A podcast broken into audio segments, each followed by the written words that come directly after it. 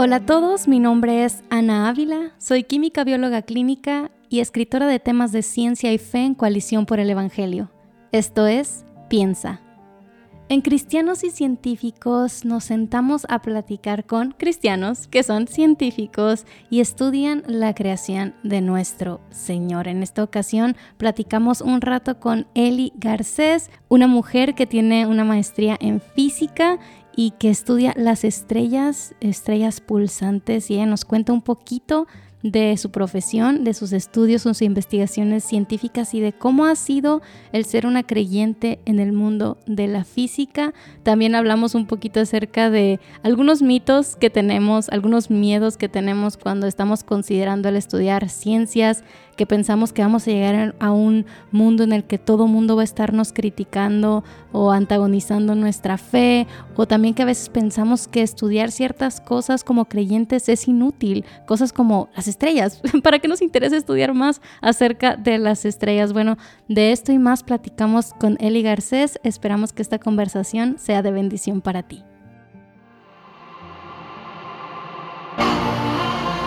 Es, un gusto poder escucharte acerca de tu historia. Yo ya conozco un poco porque hemos platicado, tú ya has escrito algunos artículos para Coalición sobre este tema de la ciencia y la fe, pero queremos que más personas te conozcan y puedan escuchar de ti, de tu testimonio, de lo que estudias, de cómo llegaste a estudiar lo que estudias, porque nos han, nos han llegado mensajes de personas interesadas en estudiar ciencias, en particular física, y bueno, creemos que va a ser de bendición para ellos poderte escuchar. Así que, Eli, cuéntanos un poquito de, pues ya te presenté así como lo más básico, pero cuéntanos un poquito más de quién eres, qué haces y cómo llegaste a hacer lo que haces. Ok, bueno, eh, yo soy física, tal como tú dices.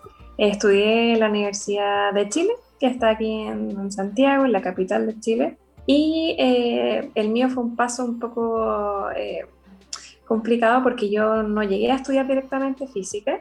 Eh, durante toda mi, mi, estadía en el, colegio o en la escuela, tenía demasiados intereses, me gustaba mucho aprender. entonces siempre quería aprender algo nuevo, todos los años quería hacer una carrera distinta. Y eh, ya en los últimos años del colegio ya me empecé a decidir más por astronomía, que quería estudiar astronomía, astronomía, astronomía. Y al último momento de dar ya la prueba de selección que se da acá, eh, entré en pánico y eh, entré a arquitectura. ¡Wow! Sí, no me lo esperaba. suele suceder, suele suceder. Mis papás tampoco se lo esperaban. y, y, bueno, fue todo un poco caótico justamente por eso. Pero en mi, lo que yo pensaba, o sea, mi razonamiento fue, bueno, yo creo que arquitectura tiene como eh, muchas, como que toca muchas áreas. Tiene historia, tiene matemática, tiene eh, ciencia, etc. Entonces en ese momento dije, ya, la verdad es que me parece que esto va más como conmigo, me da, y, y en realidad tenía mucho que ver con el susto que me daba entrar a una carrera tan eh, tan científica, tan, tan dura, como que no conocía a mucha gente tampoco que estudiara eso. Y, me dio susto, susto. Fue como que ahí caí en la realidad de que iba a estudiar algo raro y dije, no, mejor vámonos por algo un poco como más, entre comillas, eh, que lo estudia más gente. Sí.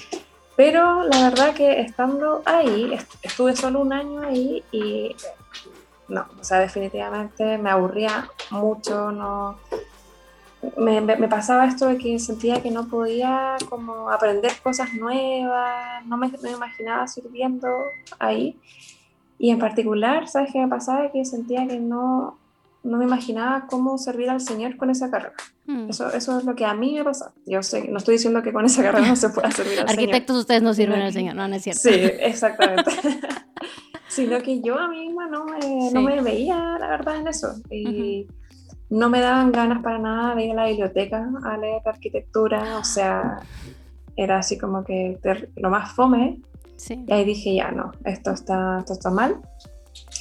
Y en realidad, bueno, siempre me había llamado la atención la ciencia, tiene mucho que ver con cómo mi papá me fue animando, siempre me mostraba cositas, eh, como bien a mi papá le gusta mucho la ciencia, me mostraba documentales, videos, desde muy chica me mostraba pequeños experimentos y cosas y, Y eso finalmente me hizo decir, ya, vámonos por algo que era más lo que yo quería originalmente y perdamos el, el miedo a hacerlo. Mm. Y bueno, intentémoslo, o sea, intentémoslo. Y ahí también me, me apoyó mucho quien ahora es, es, mi esposo, que en ese momento era, era mi novio, y era como, ya, vamos, vamos, hagámoslo y lo que resulte. Eh, así que eso fue la manera más o menos en cómo llegué. Y bueno, después de que ya llegué y entré, sabes que fue como, este es el lugar. Así fue como que aquí están todos los nerds, aquí están todos los que hablan de, de cosas que a mí me gustan. Mm, el ambiente era muy, muy distinto a lo que era arquitectura y definitivamente me sentí ya como que acá es donde tengo que estar. Qué alegre. Y para los que no sepan, para los que no sepamos, ¿Qué es la física? Exactamente. Porque yo creo que, bueno, por lo menos alguien que escucha la palabra química, al menos como que se imagina así unos tubos de ensayo, unos matraces con liquiditos y gente mezclándolo. O sea, yo sé que yo soy química, la química es mucho más que eso, pero por lo menos uno tiene como una, un visual de qué hace un químico o qué podría ser un químico. Pero un físico es como, ¿qué es eso? o sea, yo sé que la física es muy amplia, pero así en términos básicos, ¿qué estudia exactamente la física?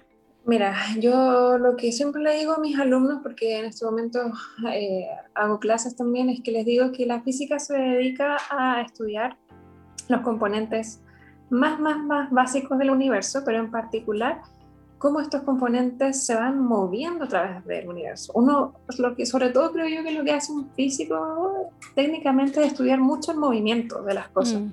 cómo se mueven las partículas, cómo se mueven, no sé, las ondas, cómo se mueve los distintos elementos básicos que componen el universo. Yo, yo lo resumiría de esa manera. Ahora, por supuesto, eso se puede extrapolar a miles de maneras de estudiar esos componentes. Lo puedo estudiar de maneras micro, macro, etc. yo diría que básicamente un físico lo que hace es estudiar el movimiento de los componentes básicos del universo.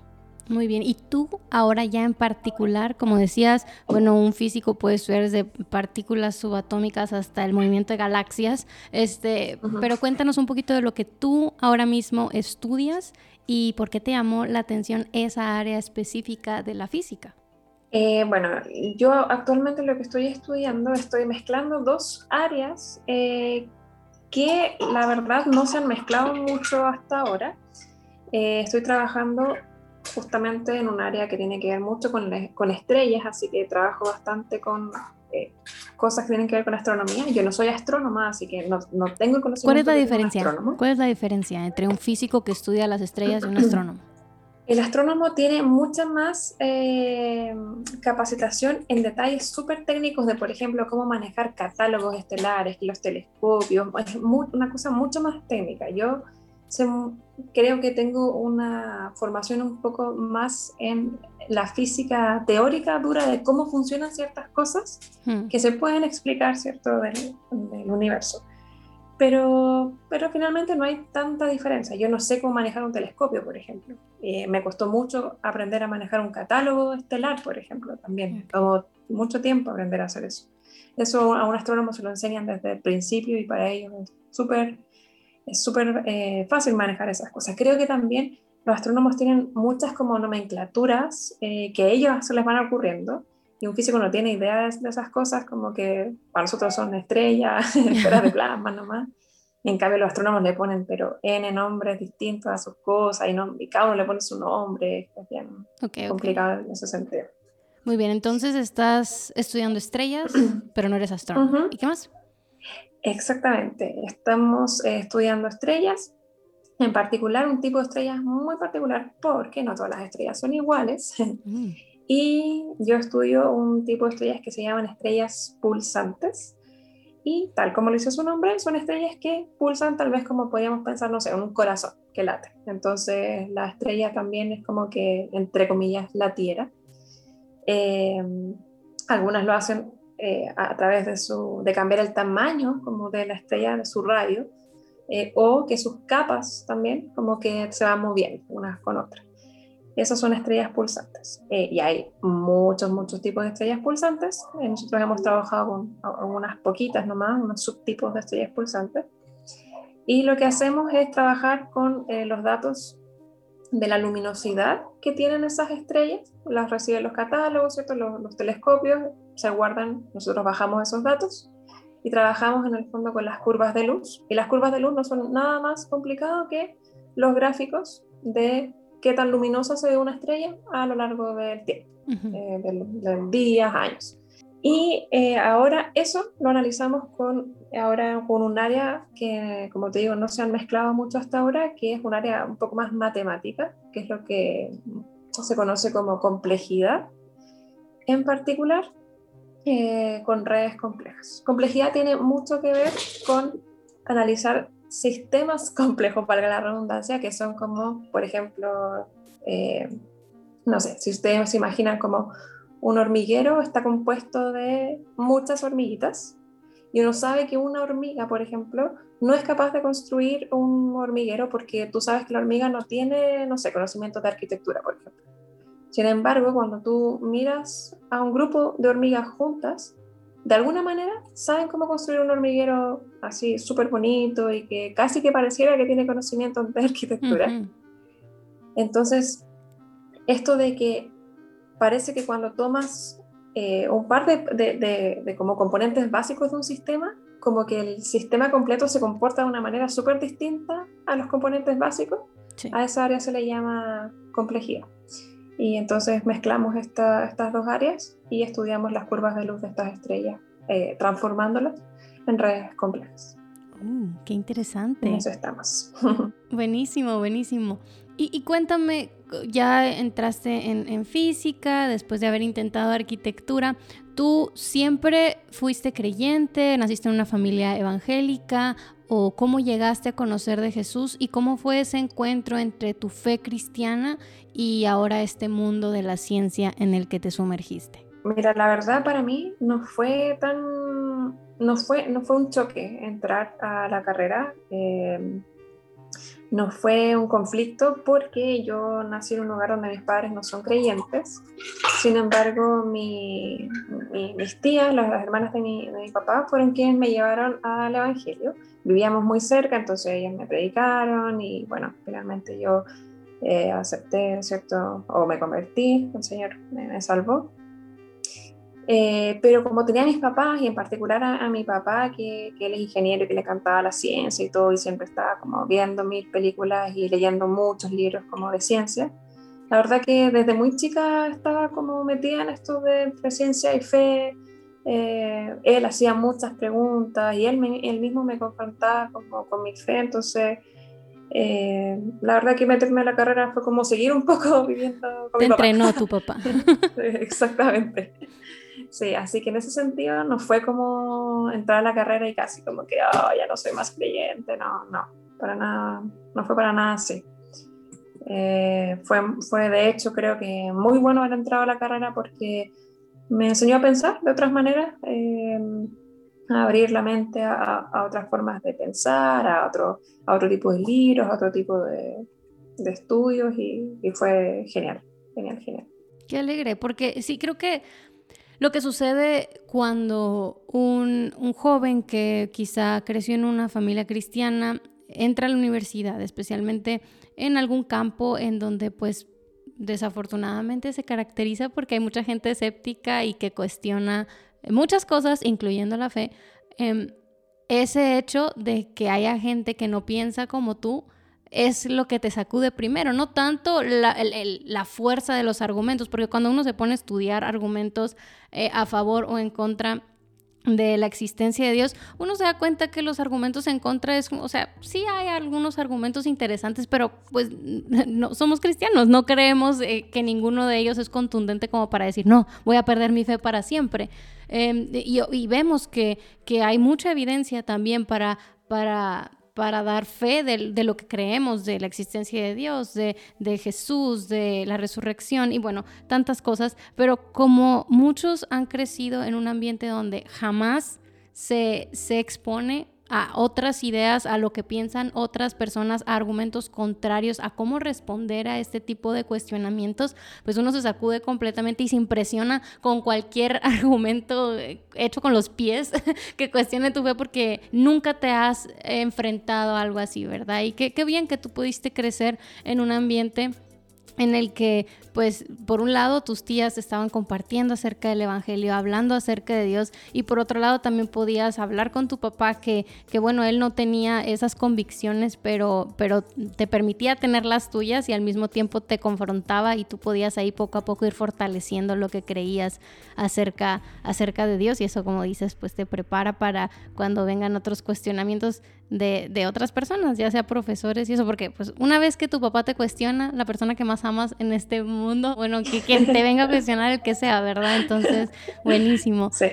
Y, entonces ya que entraste a la universidad, pues dices que, no, no, se sacudió tu fe por, por la ciencia ni nada, pero ¿has visto lo contrario? O sea, de cómo, cómo lo que estudias te lleva a, a glorificar más a Dios o a maravillarte más acerca de eh, el Dios de las escrituras o cómo es que conectas esta parte de ti que es tu trabajo, lo que estudias cada día con, con el Dios que te creó? Yo creo que hay dos, dos maneras, dos grandes maneras. Eh, la primera es eh, en realidad maravillándose de la creación y a la vez llevando a la gente de alguna manera a también observar eso, porque finalmente em, lo que nosotros como científicos hacemos es, ok, investigar una parte súper específica de la naturaleza o de la creación, súper, pero súper específica, que no son cosas que uno, como que la gente vaya caminando por la calle y, ah, eh, ve redes complejas con astronomía. Pues, entonces, como que no, no te encuentras con eso. Pero si vas caminando por la calle y ves un árbol súper bonito y después, pues, cualquiera puede en el fondo glorificar al Señor por eso.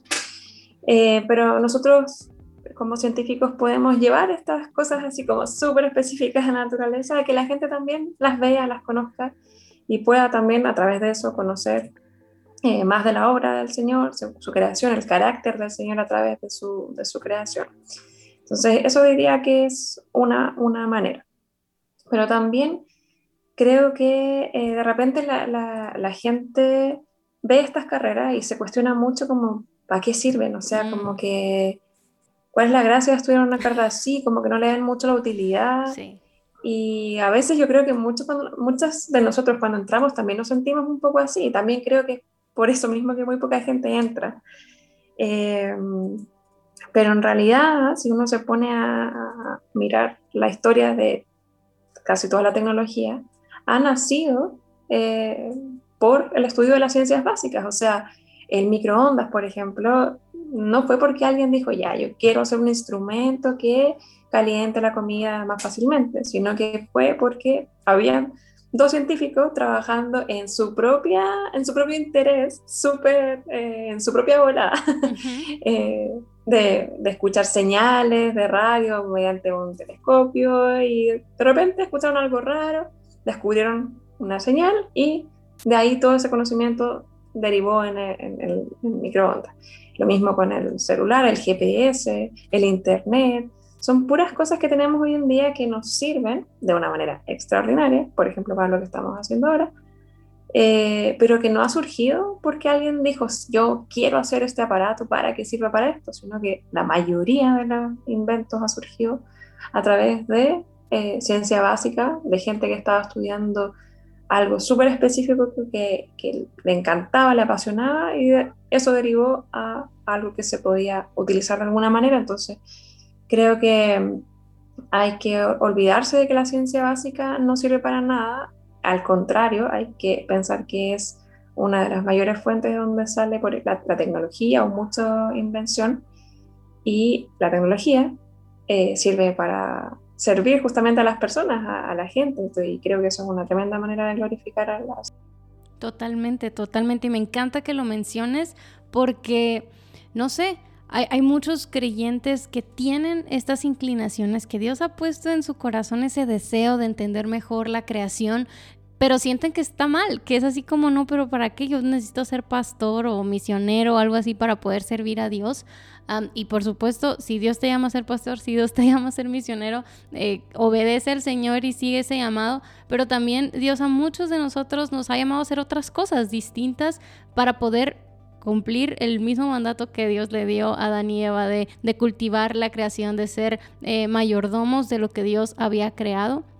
Y como dices, utilizar ese conocimiento de conocer más el mundo que Dios creó con todo este potencial para poder servir a otras personas a través de la tecnología. Y gracias a Dios por, por ti por lo que hacen con su equipo de trabajo para investigar más sobre esto, que quién sabe cómo Dios lo va a usar en el futuro para, para tener nuevas tecnologías que puedan servir a la humanidad y también para conocer mejor el mundo que Dios ha creado. Así que muchas gracias por lo que haces y, y esperamos que ustedes que estén escuchando que tienen ese deseo de conocer más la creación, no lo desestimen como algo inútil, como una curiosidad eh, innecesaria, sino que pregúntenle al Señor, ¿es realmente Dios algo en lo que quieres que invierta mi energía, mi tiempo, mis habilidades para poder servir a mi prójimo, para poder ser luz en estos campos? que en su origen los primeros físicos, los primeros científicos fueron hombres de fe, Em, que proclamaban la gloria del Señor a través de sus experimentos, a través de sus artículos académicos. A mí siempre me sorprende que,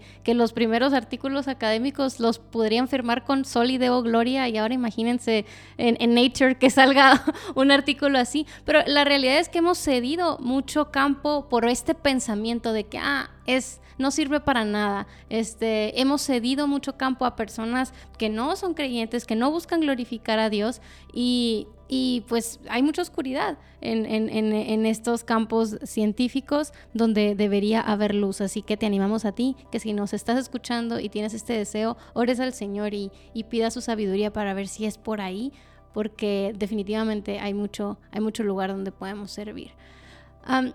y Eli, ¿Cómo ha sido tu experiencia con otros físicos cuando ellos se llegan a enterar, no sé, de que eres cristiana? Em, ¿Cómo has percibido su reacción? ¿Has tenido algún encuentro interesante por ahí o es más o menos irrelevante? ¿Qué dirías tú? Em, a ver, yo diría que lo primero es que uno tiene que imaginarse en la universidad como esta película eh, Dios no está muerto, ¿cierto? Como que mm. llegas y el profesor aparece y te confronta, como que lo que tú crees es súper ridículo. Eh, no, yo, al, menos en mi caso no fue así. Yo nunca me encontré con ningún... Muy bien, ok, somos dos. Eh, nunca, me, nunca me pasó esto de que estuviera en una clase y el profesor me ridiculizara o, o ridiculizara en general a la gente que creyera, para nada. Eh, yo creo que lo que pasa es que justamente en general los que estudian ciencias son un poquito, no diría que totalmente, pero un poquito más abiertos a eh, considerar todas las ideas un poquito más, darle una vuelta un poquito más. No, no es como que eh, juzgamos tan rápidamente. Lo hacemos, pero aquí digo que tal vez un poquito más lento que los demás. Y las veces que a mí me tocó eh, hablar, incluso con profesores, ellos los tomaban, la verdad que súper, súper bien. Creo que también igual tiene mucho que ver con el testimonio que uno da, porque, claro, si yo hubiera andado por ahí, no sé, tomando o viviendo una vida como súper nada que ver con el Evangelio, eh, claro, yo creo que para ellos habría sido como súper irrelevante. Mm. Pero en mi caso, em, yo creo que ellos igual veían que, no sé, pues que tal vez yo era una persona que, que era más respetuosa, que era como más, mucho más esforzada, que tal vez aunque no tenía las mejores notas, seguía adelante y como que trataba de, de seguir nomás, le iba siempre a preguntarles, entonces también creo que tiene que ver mucho con el testimonio que uno da eh, cómo ellos o cómo los demás se toman eh, tu fe. Y en mi caso, que hablé con compañeros y con profesores, siempre se lo tomaron súper bien, a tal punto de que teníamos eh, conversaciones interesantes, siempre escucharon con respeto, jamás a mí me, no jamás me ridiculizaron, jamás me insultaron, jamás me, me dijeron algo feo. Así que creo que en ese sentido fue una súper buena experiencia e incluso con profesores que aún, por ejemplo, ya no me hacen clases, pero que, seguimos hablando y me, preguntan incluso eh, por la iglesia, que cómo, cómo estamos, y yo creo que es una súper buena, súper buena relación en ese sentido. Qué bueno, y qué bueno que compartes que esa fue tu experiencia, porque mira, seguramente ha habido personas que sí han tenido malas experiencias, porque no dudo que haya profesores que son antagónicos y de hecho eh, he, platicado con algunas personas que sí me han contado experiencias muy específicas de antagonismo en contra de la fe cristiana y todo eso. Así que seguramente pasa, pero también es importante escuchar que no es el pan de cada día necesariamente, o sea, no es como algo que, que te va a pasar porque te va a pasar o que te va a pasar súper seguido y que va a ser una lucha cuesta arriba, porque yo creo que esa es otra de las cosas que hacen que muchos se resistan a estudiar estas, estas disciplinas. O sea, ya hablamos de que algunos pueden pensar que es algo inútil, bueno, algunos pueden pensar que es como, ay, eh, voy a ir a pelear todo el tiempo o a, ir a que me ridiculicen todo el día o que me estén diciendo cosas en contra de mi fe. Es como, bueno, puede ser que te pase algunas veces, pero no es todo el tiempo, tranquilo, relájate. O sea, obviamente sí, prepárate, estate atento, estate dispuesto a, a dar fe de por qué crees lo que crees. O sea, la Biblia nos llama a estar preparados para dar respuesta. No se trata nomás de que, ay, pues no me voy a ir a meter, me voy a meter en un seminario donde todos piensen exactamente lo mismo que yo para que nadie me cuestione nunca en la vida. No se trata de tener esa actitud, sino de poder ser luz a donde vayamos. Así que sí hay que estar preparados, pero también saber que no necesariamente va a ser un campo de batalla todos los días. No, para muchos de nosotros no fue así. Em, podemos tener conversaciones interesantes y yo creo que ese es el asunto, ¿no? O sea, de que a veces pensamos que cualquier pregunta que se nos hace respecto a la fe o cualquier comentario que alguien hace que difiera de lo que nosotros creemos es una, es una guerra, ¿no? Y no, a veces es una persona que tiene una opinión o es una persona que tiene una pregunta y uno puede platicar aunque ni siquiera llegue a un acuerdo o que no lo convenzas o no necesariamente se va a convertir en ese momento, pero puedes ahí sembrar semillas, puedes escuchar a la persona, puedes buscar orar por ella, puedes amarla. Y, y esa es la manera en que se ve, la verdad, en nuestra experiencia, por lo menos la mayoría de los días cuando estás estudiando ciencias. Personas con curiosidad que están buscando aprender, que tienen opiniones, así como tú tienes las tuyas, y, que están, quieren platicar nomás, ¿verdad? Entonces, también si tienes ese miedo de que no, es que si voy a estudiar física, todos me van a, decir que soy el tonto porque soy cristiano, o qué sé yo, o, voy o me van a pasar al frente y me van a poner orejas de burro porque, no sé, no, nada que ver, en la mayoría de los casos no es así. Y si te llegas a encontrar con un profesor que es súper mala onda, como sé que puede pasar, eh, bueno, es un profesor y ya no, es, no significa que va a ser toda tu vida de esa manera. Así que creo que es bien importante también escuchar eso, porque muchos viven con ese miedo de verdad de que sí quiero, sí quiero, pero, pero es que no quiero que me estén atacando todos los días. No. Sí, igual yo, yo recalcaría esto que te decía como del, testimonio, porque mm. no hay que pensar que los científicos son, o que la gente que estudia ciencias son gente especial. Mm. Hay gente de verdad muy inteligente dentro de la carrera. Yo me encontré con compañeros que de verdad eran genios y eran brillantes. Yo no lo era, no lo soy, pero... Eh, no sé, por ejemplo, yo tengo compañeras que son súper brillantes, súper inteligentes, pero en su vida, en su vida diaria, de verdad tú te das cuenta que ellos necesitan el Evangelio. Entonces, ellos miran más cómo tú vives y miran más, por ejemplo, la relación que yo tengo con, con mi esposo, con mi familia, con mi hija, como que la, la, bonita tal vez familia que tenemos. Y ellos viven de una manera que tú ves la necesidad que ellos tienen de, del Señor de, y te dan ganas realmente de, de compartirles. Ellos no, o sea, como científicos o como estudiantes de ciencia no somos nadie distinto a cualquier persona que de verdad necesita el Evangelio. Entonces, si alguien quiere estudiar ciencia, eh, no tiene que ir tanto con, con, esta mentalidad de ya tengo que ir súper preparada para mm. contestar los argumentos. No, tienes que ir como cualquier creyente con tu vida, eh, mostrando tu testimonio de que el Señor te salvó y que tienes una vida que le glorifica. Y eso es lo que habla mejor que cualquier súper mega argumento mm. que súper inteligente que se te pueda ocurrir. Buenísimo, sí, porque al final de cuentas la necesidad de corazón humano es la misma, tengas el IQ que tengas, estudies la carrera que estudies, necesitamos un salvador, necesitamos ser rescatados, necesitamos corazones transformados y el Evangelio es poder de Dios para salvación y nosotros debemos llevarlo a donde sea que vayamos, incluyendo a nuestra universidad, a nuestro trabajo de ciencias. Eli, muchísimas gracias por platicar conmigo esta noche. Estoy segura de que esta conversación ha sido de ánimo para los que nos escuchan. Gracias por lo que haces también estudiando y siendo luz ahí en el campo de la física. Y bueno, nos estaremos escuchando y si quieren pueden ir a leer los artículos de Eli ahí en Coalición, solo tienen que buscar su nombre y van a ver muchos artículos interesantes entrelazando la ciencia de la física con nuestra fe cristiana. Muchas gracias por estar aquí y nos vemos a la próxima. Bye.